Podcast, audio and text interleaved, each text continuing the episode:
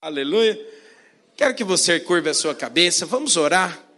Fala para o Senhor Jesus: Senhor Jesus, quero ouvir a tua palavra, quero ser edificado nessa noite, quero receber do Senhor. Mas eu creio, o Senhor tem mais coisas para fazer no nosso meio nessa noite, em nome de Jesus. Amém? Pai, nós te louvamos, te agradecemos, te bendizemos por tudo aquilo que o Senhor tem feito. Obrigado, ó Deus, pela vida de cada um desses encontristas que nesses dias tiveram uma experiência com o Senhor. Ó Deus, te louvamos e te bendizemos, porque sabemos que o Senhor, Ele está movendo entre nós, está nos conduzindo a acessar famílias, e cremos que essas famílias, a cada dia, serão transformadas, e nós iremos, ó Deus, chegar nos céus de turma, com muitas pessoas que nós iremos pregar o teu evangelho e falar do teu amor. Em nome de Jesus. Amém. Amém. Cláudia, abre para nós, por favor, 2 Coríntios, capítulo 9, versículo 8. Olha o que a palavra de Deus fala. E Deus é poderoso, diga assim comigo: Deus é, poderoso, para fazer, abundante em nós toda a sua graça. Olha o que a palavra do Senhor nos diz. E Deus é poderoso para tornar abundante em vós toda a graça. Ele coloca entre vírgulas, né? Quando você quer terminar algo e explicar algo, você coloca depois da vírgula. Ele diz: a fim de que, com o objetivo de, tendo sempre Olha que precioso. Ele está dizendo: a graça de Deus, ela se torna abundante para que em todo o tempo, sempre, você tenha toda a suficiência. Para que você possa superabundar em toda obra. Olha que interessante o que o apóstolo Paulo ele fala nesse texto. Ele está dizendo o seguinte: olha, eu creio que a graça de Deus ela será necessária em todo e qualquer momento da sua vida. Sabe, queridos, a graça de Deus é uma pessoa. A graça de Deus é a pessoa de Cristo Jesus. Quando Cristo veio, ele veio e habitou entre nós, cheio de graça e de verdade. E sabe o que é mais interessante? É que uma vez que você reconhece a Cristo como Senhor e Salvador da sua vida, ele então veio habitar dentro de nós. Ou seja, você também é como um pequeno Cristo. E sabe o que a graça de Deus quer fazer na sua vida? Ela quer capacitar você.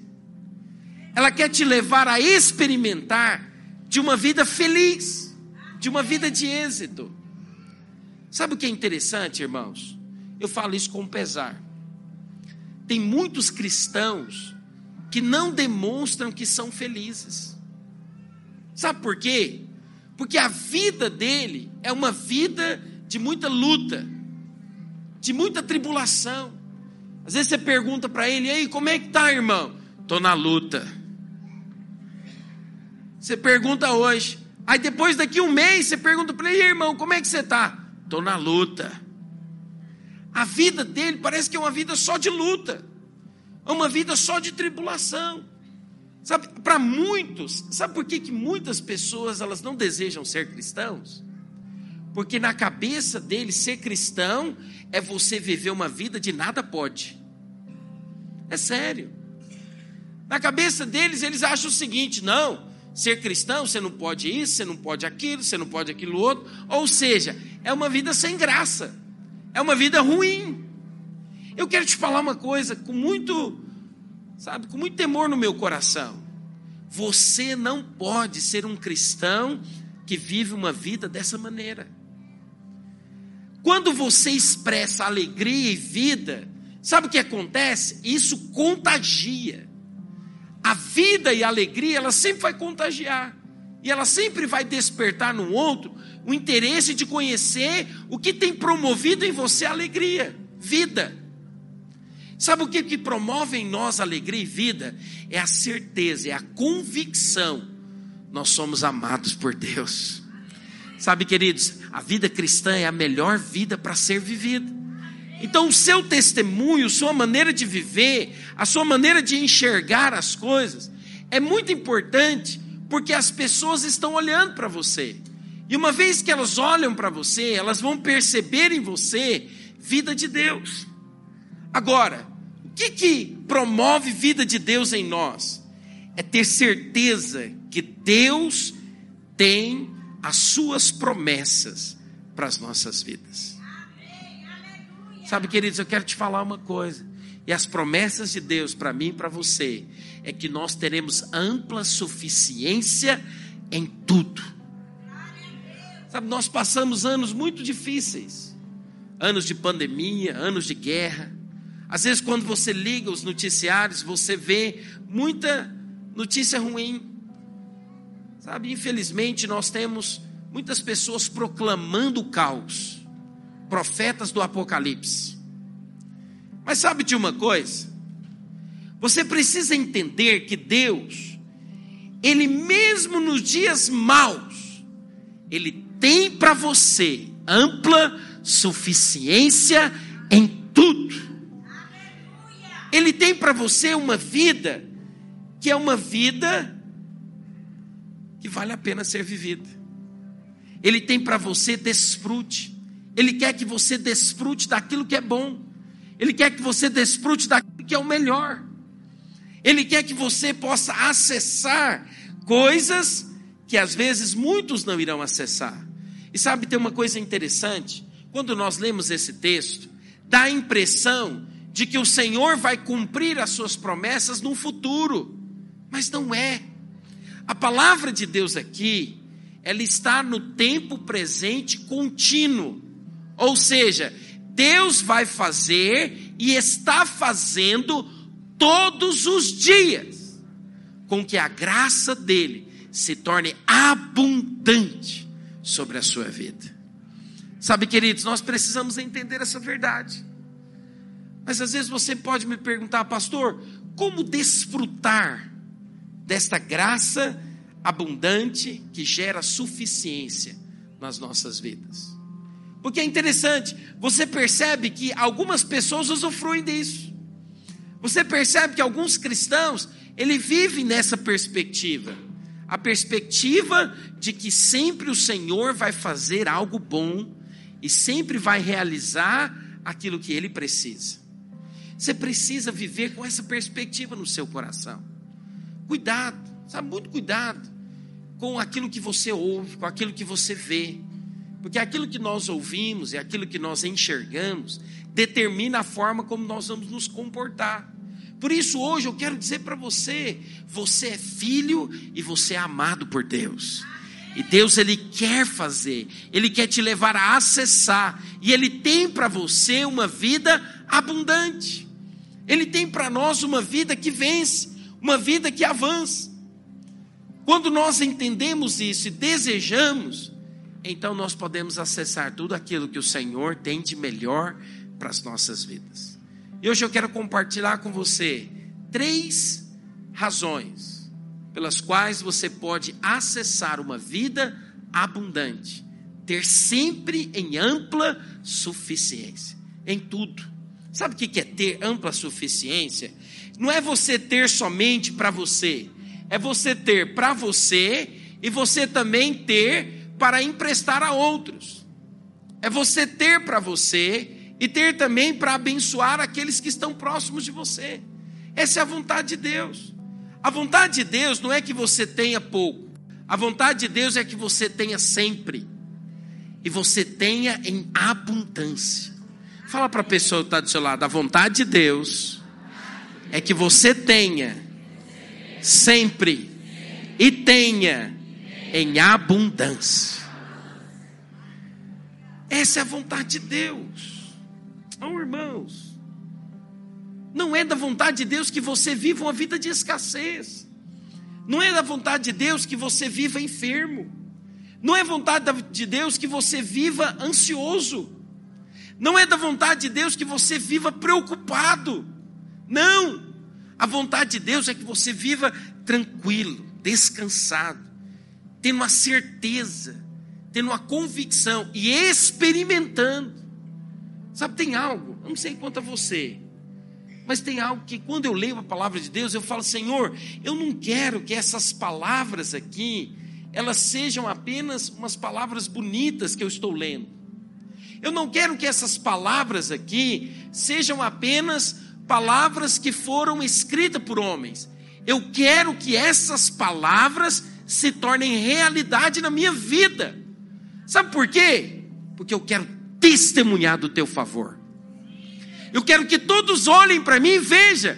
Olha o Isaías que nasceu em tal lugar, que veio de tal cidade, assim. Olha o que, que Deus tem feito na vida dele. E eu vou poder dizer para ele virar e falar: Isso é o favor de Deus. Nós precisamos é do favor. O que, que é o favor? É portas abertas. O favor é Deus fazendo além de você. É Deus indo na sua frente. Sabe, queridos, nós precisamos ter isso. Nós precisamos desfrutar disso. Porque se ele falou, quem falou não foi qualquer homem. Quem falou foi o Senhor. E se ele falou, é verdade. E se é verdade, eu vou acessar. Eu vou usufruir. Eu vou tomar posse.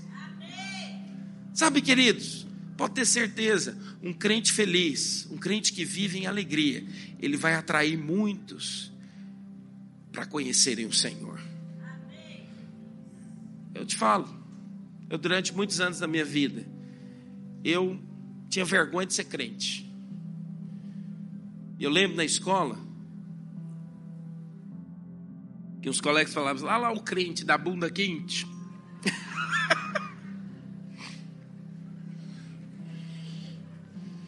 sabe o que é bunda quente? Sentado nos bancos.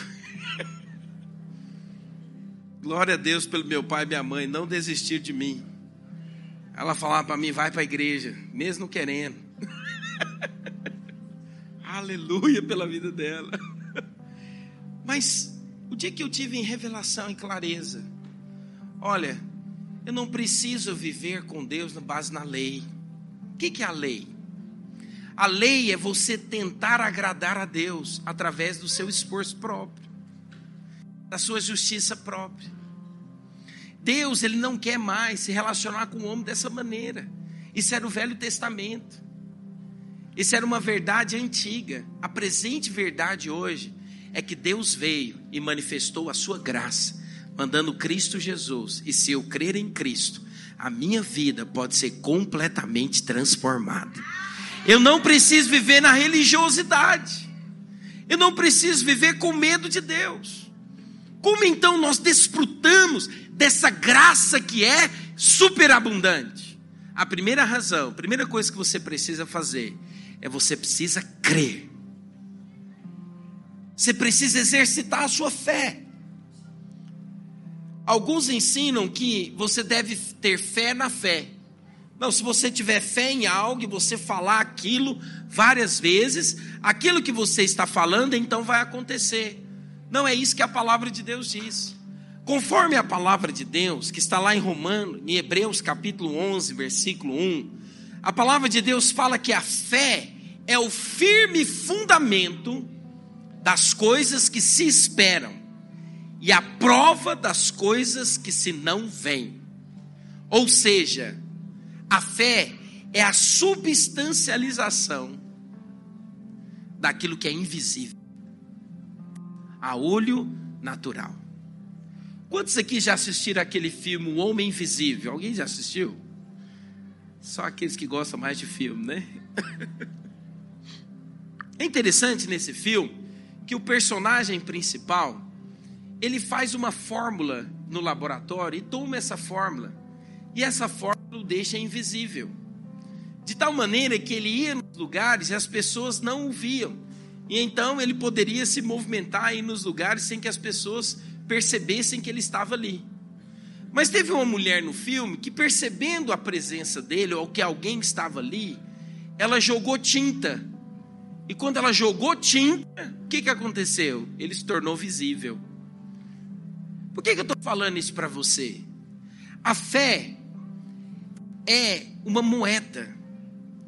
E quando você, pela fé, declara aquilo que a palavra de Deus diz, você está chamando à existência algo que já é realidade no mundo espiritual. Então preste atenção em algo. Se você precisa de cura, sabe qual que é a maneira como você deve orar? Fala, Senhor, já tem cura disponível nas regiões celestiais. Por isso hoje eu me aproprio da cura do Senhor. A provisão financeira nas regiões celestiais. Por isso eu acesso pela fé e eu declaro: eu vou prosperar, eu vou avançar, eu vou crescer em tudo aquilo que o Senhor tem para mim. Então a fé nada mais é do que você chamar à existência aquilo que já é real. Sabe, irmãos, nós precisamos acessar pela fé. Nós precisamos dizer: o meu casamento já é um casamento vencedor. A minha empresa já é uma empresa vencedora. A minha empresa é uma empresa que avança, que cresce. O que, que você precisa? O que, que você necessita? Ou o que você tem pedido ao Senhor? Quero te dizer, pela fé você pode acessar tudo aquilo que Deus tem de melhor para a sua vida. Nós precisamos declarar em fé. Nós precisamos declarar essa verdade de maneira que ela se torne real. Pastor, até quando eu devo fazer isso? Até você ver Deus se manifestar em seu favor. A palavra de Deus fala que se eu pedir, se eu buscar e se eu bater, Ele vai me conceder tudo aquilo que eu estou pedindo. Sabe, tem momentos que você vai ter que pedir, tem momentos que você vai ter que buscar, é um clamor maior, mas tem momentos que você vai ter que bater, falando: Senhor, eu quero, eu desejo, eu acesso uma vida de vitória. Eu quero desfrutar. A primeira coisa que você precisa é crer. Isso vai contra tudo aquilo que o mundo fala para você. O que que o mundo ele diz? Você precisa trabalhar. Você precisa estudar. Você precisa se esforçar. Não que isso seja problema, que isso seja errado. Não. É muito bom você trabalhar, é muito bom você acordar cedo, é muito bom você estudar. Isso vai capacitar você, mas sabe de uma coisa? O que te leva a acessar o desfrute, o milagre de Deus, o sobrenatural de Deus, é você crer. Eu creio. Tem muitos momentos que você vai crer e as pessoas vão falar que você é lunático, ou que você, sabe, está falando algo irreal. Mas quando nós cremos, nós declaramos, nós chamamos a existência, nós confessamos aquilo que de fato já é uma realidade no mundo do espírito. Segunda coisa que nós devemos fazer para desfrutar é ter uma imagem correta a respeito do nosso Pai. Eu nunca me esqueço, eu estudei numa escola presbiteriana escola, Instituto Presbiteriano de Educação em Goiânia, chamado IP. Eu lembro uma vez nós tínhamos uma aula de ensino religioso. E eu lembro que um dos professores, o professor chegou na sala de aula e ele então falou: "Olha, hoje eu quero falar para vocês a respeito de Deus como Pai". E nós ficamos espantados com a ação de um dos nossos colegas, que ele bateu na mesa e disse: "Se você for falar de Pai, eu não quero ficar na sala". E saiu da sala. Aquilo nós ficamos assim, todo mundo, né? Perguntou: ah, o que, que aconteceu? Por que, que ele falou isso? E depois o professor foi conversar com ele. E ele disse: Olha, eu não creio que Deus é um pai. Se Deus é um pai, eu não quero esse Deus então. Porque o meu pai é um pai carrasco. Meu pai é um pai que bate na minha mãe. Meu pai é um pai que abandonou a gente. Porque ele tinha uma imagem errada a respeito do seu pai ele transferiu essa imagem para Deus também. Sabe, essa é a intenção do inimigo. Ele quer destruir a imagem de um pai na sua vida, para que você tenha dificuldade de se relacionar com Deus. Mas hoje eu quero lembrar você quem é Deus e o que ele faz como pai. Deus é um pai que tem prazer em abençoar os seus filhos. Deus não é um pai que se alegra somente quando você obedece e faz tudo certo. Não. Deus ele tem prazer em você, só pelo fato de você ser filho. O desejo dele é fazer com que tudo possa cooperar para o seu bem. Eu quero usar com, com você o exemplo do filho pródigo. É interessante, nessa parábola que é contada ali em Lucas capítulo 15, depois você pode ler, você percebe claramente que em Lucas ele fala a respeito de dois filhos, fala de um pai e de um dos filhos que pegou a herança, e o que, que ele quis fazer com a herança? Ele saiu pela vida a gastar de uma maneira dissoluta. Gastou com meretriz, gastou com festas, a ponto de perder todo o dinheiro que tinha, comer lavagem de porcos, e de um dia ele caindo em si disse: Eu voltarei para a casa do meu pai, porque lá a comida eu vou pedir para o meu pai: Pai, pequei contra você, contra os céus, trata-me como um dos seus trabalhadores. Que é interessante você observar que quando o filho está voltando, o pai vai ao encontro do filho e dá um abraço no filho e diz: Meu filho, você foi restaurado e hoje eu quero colocar em você uma nova sandália, um novo anel e eu quero dar a você uma nova capa. Sabe o que é mais interessante? É que ele não somente fez isso, mas sabe o que ele fez também? Ele deu uma grande festa. Que o filho que estava perdido foi achado. Mas aqui eu não quero me deter simplesmente nesse filho. Eu quero me deter no filho que é o filho mais velho, o irmão do filho pródigo. Quando eles estavam ali fazendo aquela festa, aconteceu então que o filho mais velho ficou revoltado a ponto de questionar o pai. Fala, pai, há quantos anos eu tenho te servido? Há quantos anos eu tenho estado aqui com você? E você nunca me deu um cabrito sequer para comemorar com os meus amigos. Quero que você abra comigo em Lucas, capítulo 15, versículo 29. Olha o que a palavra do Senhor fala. Há tantos anos que te sirvo, Lucas 15, 29.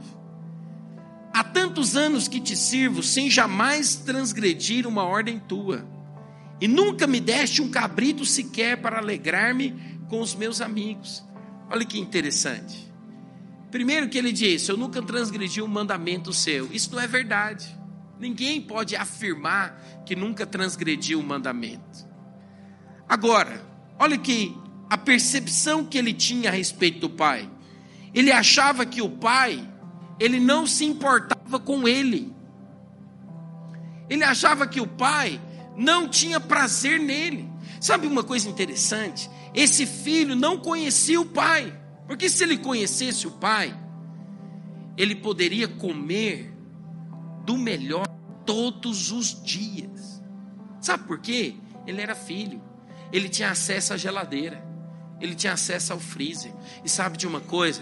Na casa do nosso pai sempre há abundância, sempre há fartura, sempre há aquilo que é o de melhor. Sabe o que nós precisamos então entender e ter clareza?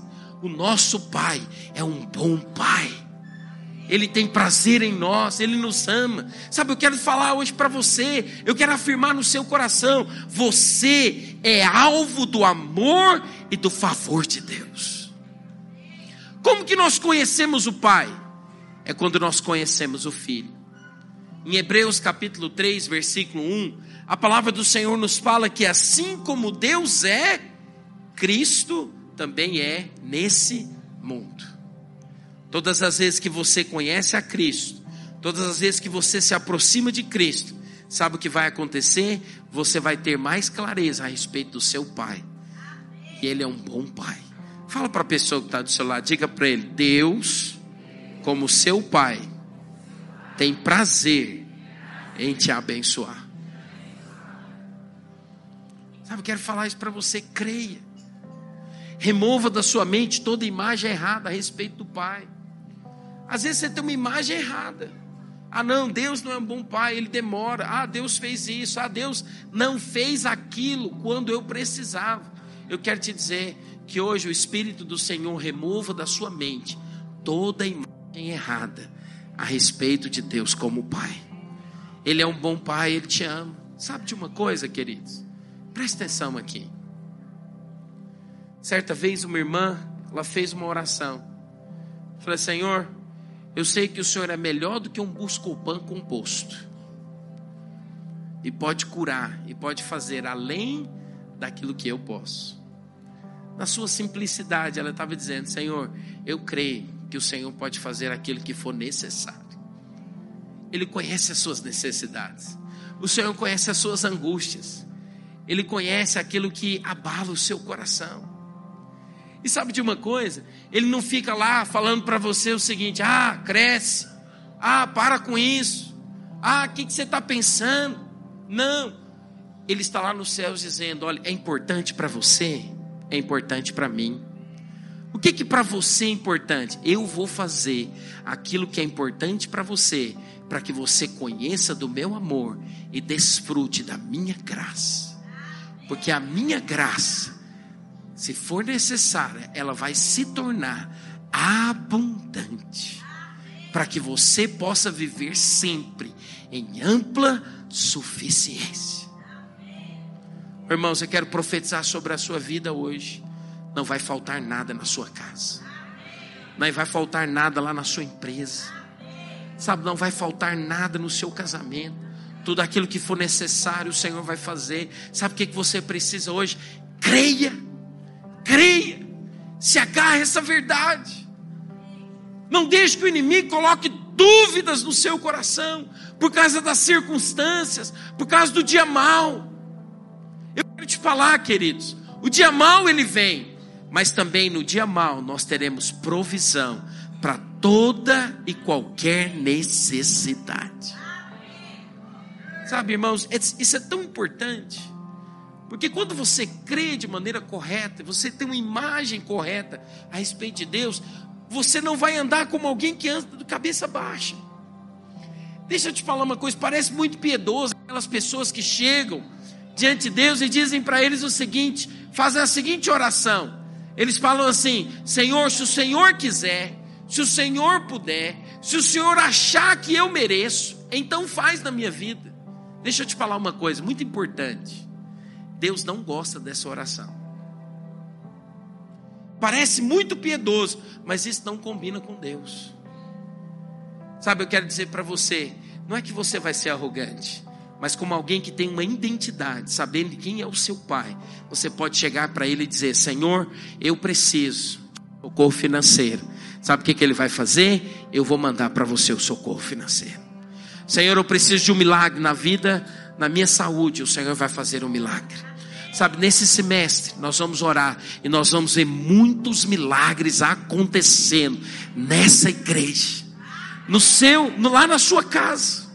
Sabe, eu quero orar por milagres financeiros, eu quero orar por milagres de cura, eu quero orar por milagres de abundância. Quantos desejam isso em nome de Jesus? Sabe, para acessar essas verdades, sabe o que nós precisamos? Apenas crer, apenas ter uma imagem correta. E por último, quero me delongar. A última coisa que te leva a acessar, a desfrutar uma vida abundante, é você ter o coração grato. Sabe, queridos, aquele que é grato, ele sabe agradecer o Senhor quando ele tem pouco. Às vezes você tem nas mãos, o que você tem nas mãos é muito pouco. Às vezes você olha para aquilo que tem nas mãos e você diz: nossa, não vai ser o suficiente. É interessante, tem muitas pessoas que quando ele recebe o salário, o salário hoje em dia cai na conta, né? O dinheiro hoje não está mais em espécie, ele virou digital. E é muito interessante que muita gente, muitas pessoas, quando o dinheiro cai na conta, ele, ele olha para, é, essa miséria, vai dar para nada. O que, que ele faz? Ele murmura. Quantos se lembram aqui da multiplicação dos pães e dos peixes? Você já leu isso na palavra de Deus? A palavra de Deus nos fala algo interessante nesse texto. Ele diz o seguinte: Abre para nós, Cláudia, por favor, João capítulo, Mateus, perdão, Mateus capítulo 15, versículo 32. Deixa eu explicar para você o contexto, sabe, da palavra de Deus. Você, não, você não pode ler nada fora de um contexto. Porque se você lê um texto fora de um contexto, pode virar um pretexto para então algo ruim, algo ruim acontecer. E às vezes esse pretexto pode te colocar em maus lençóis. Jesus havia acabado de fazer muitas curas e muitos milagres. E é interessante, eu quero te falar uma coisa. Quando eu visitei uma das cidades lá de Israel, teve uma coisa que eu achei muito interessante, que na entrada das cidades haviam a rua principal. Você pode ver, se você for numa cidade do interior, eu não falo que, que Campinas é interior, porque Campinas é maior do que muitas capitais no Brasil. Mas se você for, tem a rua principal. Geralmente, a rua principal é a rua onde tem os melhores comércios. E tem uma coisa interessante. Quando eu visitei uma dessas cidades, o guia que estava junto conosco, ele falou uma coisa todos aqueles que eram doentes, todas aquelas pessoas que tinham alguma dificuldade, eles colocavam na rua principal quando ouviam falar que Jesus estava passando. E o que é interessante é que na frente então, quando Jesus chegava na cidade, na frente tinha pessoas enfermas, doentes e necessitadas. Mas depois que Jesus passava, que sabe o que acontecia? Atrás dele havia festa, alegria e abundância. Eu quero te falar, você é um pequeno Cristo. Então, aonde você chegar, Cristo também está chegando.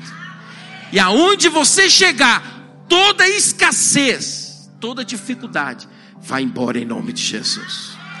Fala para a pessoa que está do seu lado assim, fala assim para ela: você vai se tornar um especialista em estragar velório.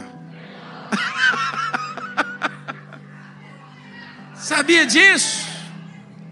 Jesus era especialista em estragar velório, porque quando ele chegava, as pessoas ressuscitavam. Você precisa crer nisso. O meu Deus é o Deus que pode fazer coisas impossíveis. Ele é poderoso. O que, que eu preciso ter? Eu preciso crer. Eu preciso enxergar a Deus como um bom pai. Um pai que me ama, que está com os braços abertos. Eu quero falar para você, às vezes, que está nos visitando hoje. Deus é um, como um pai que está com braços abertos. Ele não está aqui falando para você, ah, precisa resolver algo para depois vir para Ele. Não, vem do jeito que você está, porque Ele vai transformar a sua vida. Olha o que, que o Senhor, então, depois de curar a muitos, olha o que, que o Senhor viu. O Senhor olhou para a multidão e, tendo compaixão daquela gente, porque havia três dias que estavam com ele e não tinha nada para comer, então pediu aos discípulos que procurassem algo para comer, para que eles não pudessem ir embora e desfalecessem pelo caminho. Jesus teve compaixão da multidão. E então, lá em João capítulo 6, abra para nós, por favor, Cláudia. João capítulo 6, versículo 9. Um dos discípulos de Jesus foi então no meio da multidão procurar se tinha alguém que tinha alguma coisa. E André encontrou um jovenzinho, um rapazinho, que a mãe falou para ele: leva o lanche. Não esquece, leva o lanche. Ele levou o sanduíche e a Coca-Cola. Olha então o que, que, o, que, que André achou. Está aí um rapaz que tem cinco pães de cevada e dois peixinhos. André poderia parar por aqui, não é verdade? Mas olha o que, que André falou. O que é isso para tanta gente? Qual que era a perspectiva de André? As perspectivas da necessidade. Pode ser que você esteja vivendo dessa forma. Pode ser que você esteja vivendo olhando sempre aquilo que não tem, ou aquilo que é pouco. Mas Jesus não fez isso. O que, que Jesus fez? Ele pegou aqueles cinco pães e dois peixinhos, e qual foi a primeira coisa que o Senhor fez? Ele ergueu aqueles pães e os peixes e ele agradeceu. Ele falou: Senhor, te dou graças, porque o Senhor sempre me ouve. E depois de ter dado graças, o que, que aconteceu? Houve um grande milagre.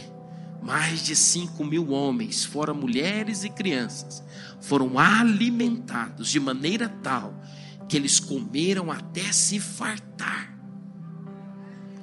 É interessante, irmãos. Quanto mais você vai conhecendo a palavra de Deus, mais você se torna apaixonado por ela, porque o Senhor fala ainda que eles comeram de tal maneira que chegou um momento e falaram: Nós não quer mais, já comi demais. Eles comeram, eles não comeram um pedaço, comeram só. Né? Como você chega na casa da avó e fala: Ó, é só um bife para cada. não sei na sua casa, mas na casa da minha avó era assim. Não mexe no bife do outro. não.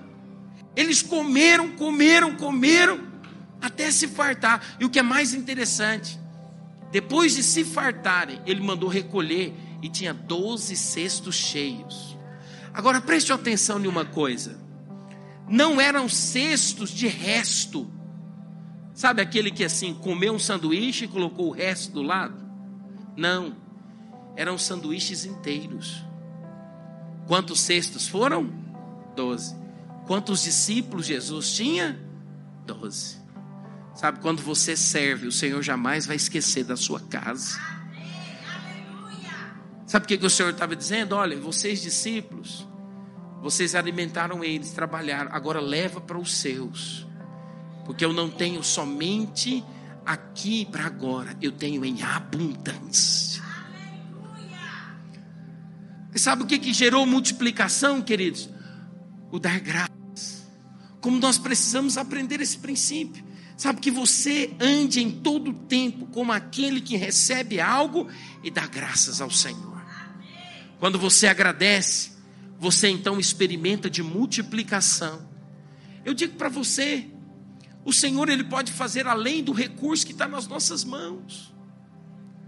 Você não precisa somente ter o recurso, o Senhor ele pode realizar e fazer coisas que às vezes, queridos, você vai ficar espantado. Mas quem que acessa essa verdade? É quem crê, é quem tem um coração correto, em quem dá graças a Ele pelo pouco que Ele tem nas mãos. É pouco. Em vez de murmurar, em vez de reclamar, levante para os céus e diga: Senhor, obrigado. Obrigado pelo aquilo que o Senhor tem me dado. Obrigado pela vida do meu marido. Obrigado pela vida dos meus filhos. Obrigado pelo recurso que o Senhor tem dado nas minhas mãos. Obrigado pela minha igreja. Obrigado, Senhor, pela minha célula. Obrigado pela vida daqueles irmãos. Toda vez que você agradece, vai produzir multiplicação. Isso é uma verdade, querido, que nós precisamos acessar pela fé. Quero convidar a equipe de louvor a subir aqui em cima.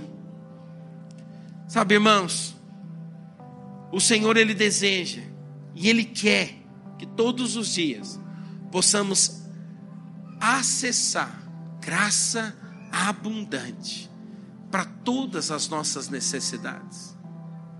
Diga para a pessoa que está do seu lado: o Senhor vai te dar de maneira superabundante todos os dias.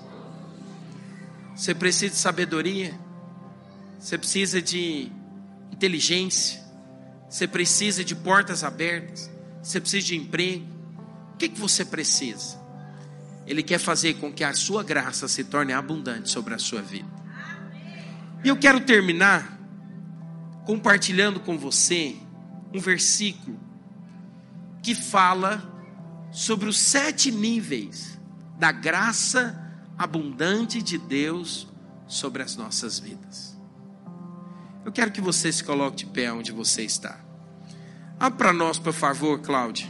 Está lá em Efésios capítulo 3, versículo 20. Eu sei que muitos olhou para mim, está tão cansado, diz, pastor, sete níveis. eu prometo para você que eu vou falá-los em cinco minutos. Mas preste atenção aqui. Daqui a pouquinho. Fica lá perto da vovó agora. Isso. Isso aí, Vitão. Preste atenção aqui em mim, queridos. Olha o que diz Efésios 3, versículo 20. Ora, aquele que é poderoso para fazer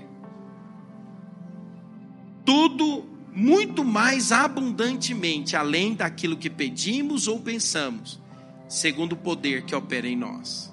Coloca no início, Cláudia, para nós. Primeiro slide lá. Quais são os sete níveis? Presta atenção. Primeiro, eu coloquei aqui no slide para que você acompanhe. Primeiro deles, ora, aquele que é poderoso. Eu quero falar para você, o nosso Deus é poderoso. Ele tem todo o poder. Sabe o que é poder no grego? Dunamis, dinamite. Você já viu a explosão de uma dinamite? Como que é?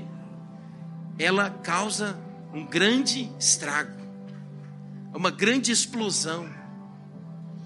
Eu quero falar para você, Deus é poderoso. Qual que é o segundo nível? Coloca para nós, Cláudio, próximo slide. Ora, aquele que é poderoso para fazer tudo. Ele pode fazer o que é necessário. O nosso Deus é especialista em causas impossíveis. Ele é especialista. Ele pode fazer tudo. Por quê? Porque Ele é Deus. Terceiro nível. Ora, aquele que é poderoso para fazer tudo o que pedimos. Sabe como que Deus escolheu agir? Ele escolheu agir segundo a nossa petição. O que que você tem pedido ao Senhor? Eu quero te falar, o nosso Deus é poderoso para fazer tudo o que pedimos. Mas não somente o que pedimos. Olha o que, que ele diz, o quarto nível. Ora, aquele que é poderoso para fazer tudo o que pedimos ou pensamos. Fala para a pessoa que está do seu lado, diga assim: cuidado com o que você pensa. Ele pode fazer.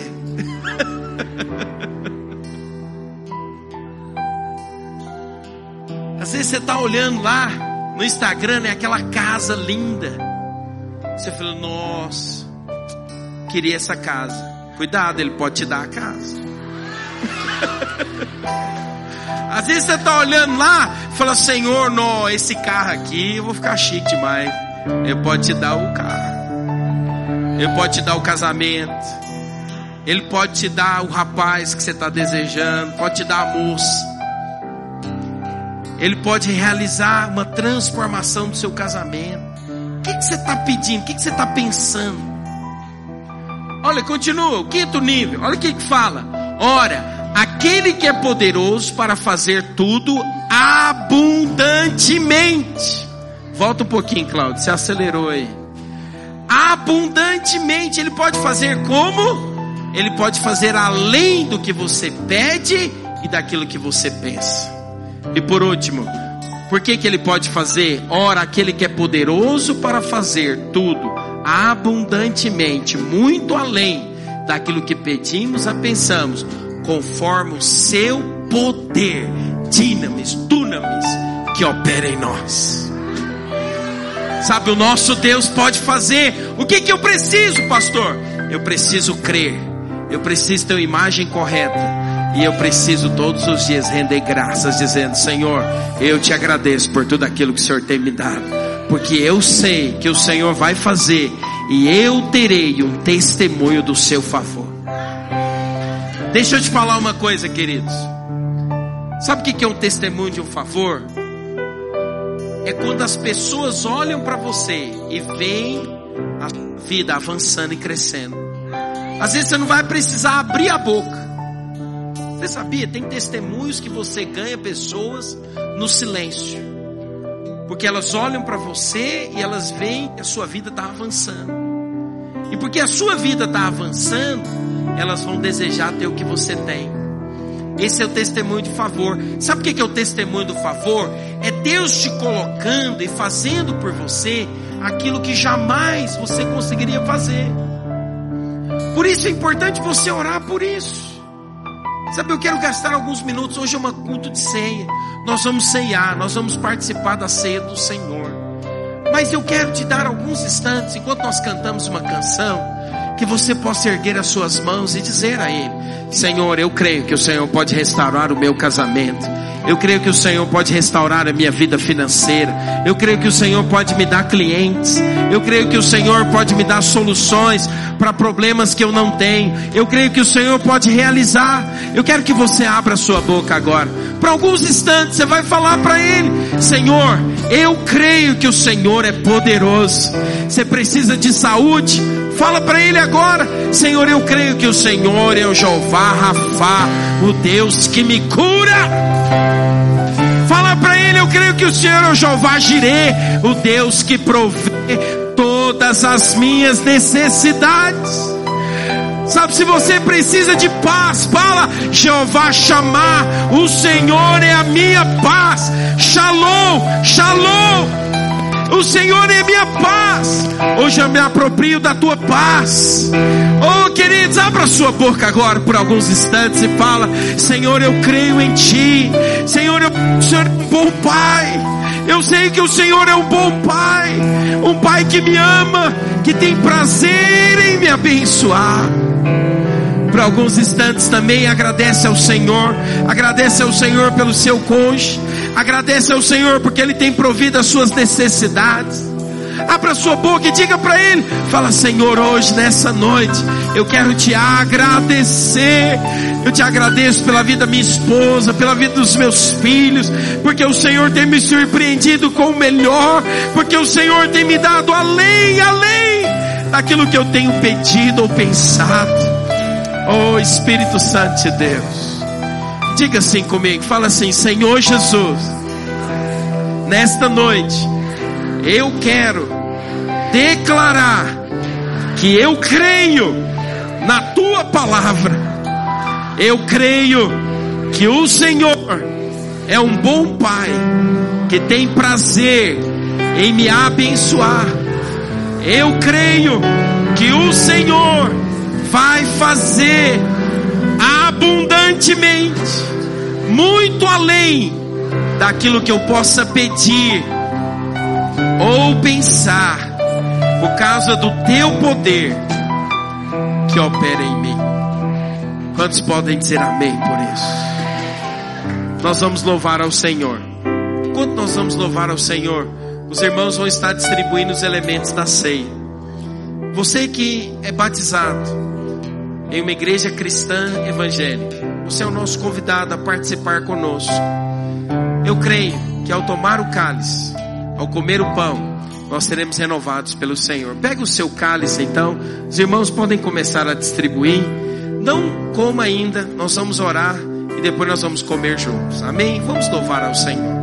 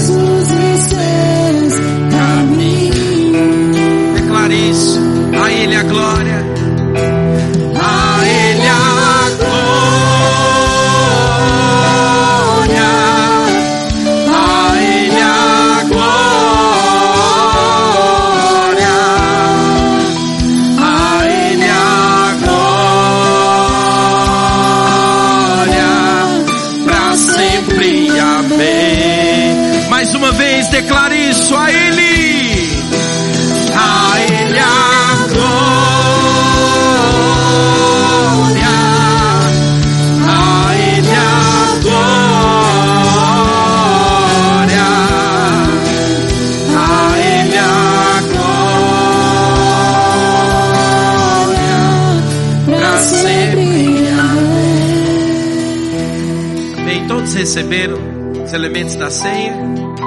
Aleluia.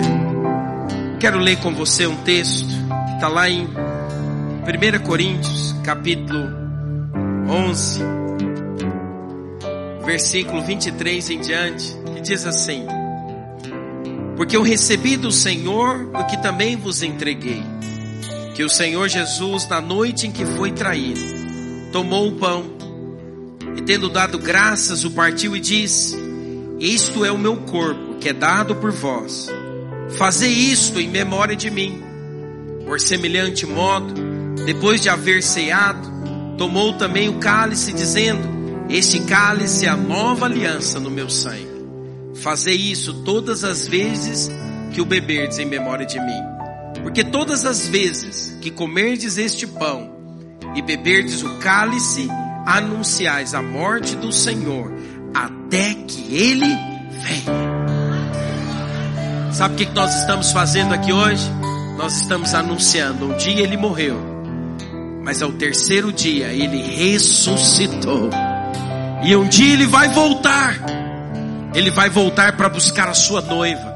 Quem que é a sua noiva? Somos nós, a sua igreja. E um dia nós vamos ceiar com ele lá no céu. Sabe, queridos, nós ansiamos pela volta do Senhor. Eu louvo a Deus pela sua vida e quero declarar que a graça e o amor de Deus vai levar você a transbordar e a experimentar tudo aquilo que é bom.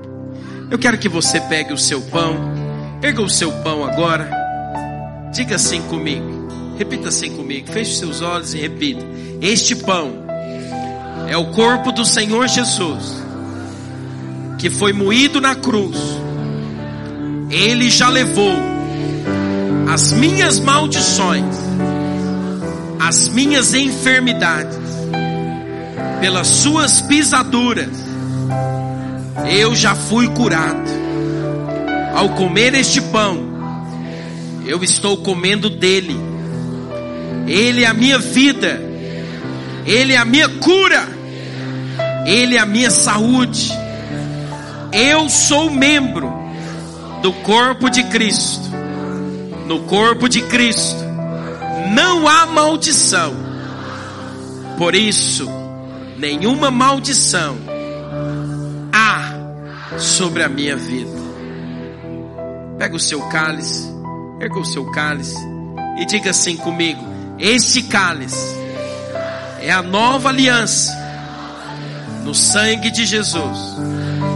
Por este sangue eu fui lavado, perdoado, purificado, santificado, justificado. Por este sangue eu fui comprado. Não sou mais meu. Eu tenho um dono, pois ele me comprou por preço de sangue. Por este sangue eu piso agora na cabeça do acusador e declaro que sobre mim não há nenhuma condenação. Eu sou justiça de Deus, pois um dia Ele tomou a coroa de espinhos para me dar a coroa da glória. Ele se fez homem para que hoje eu seja filho de Deus.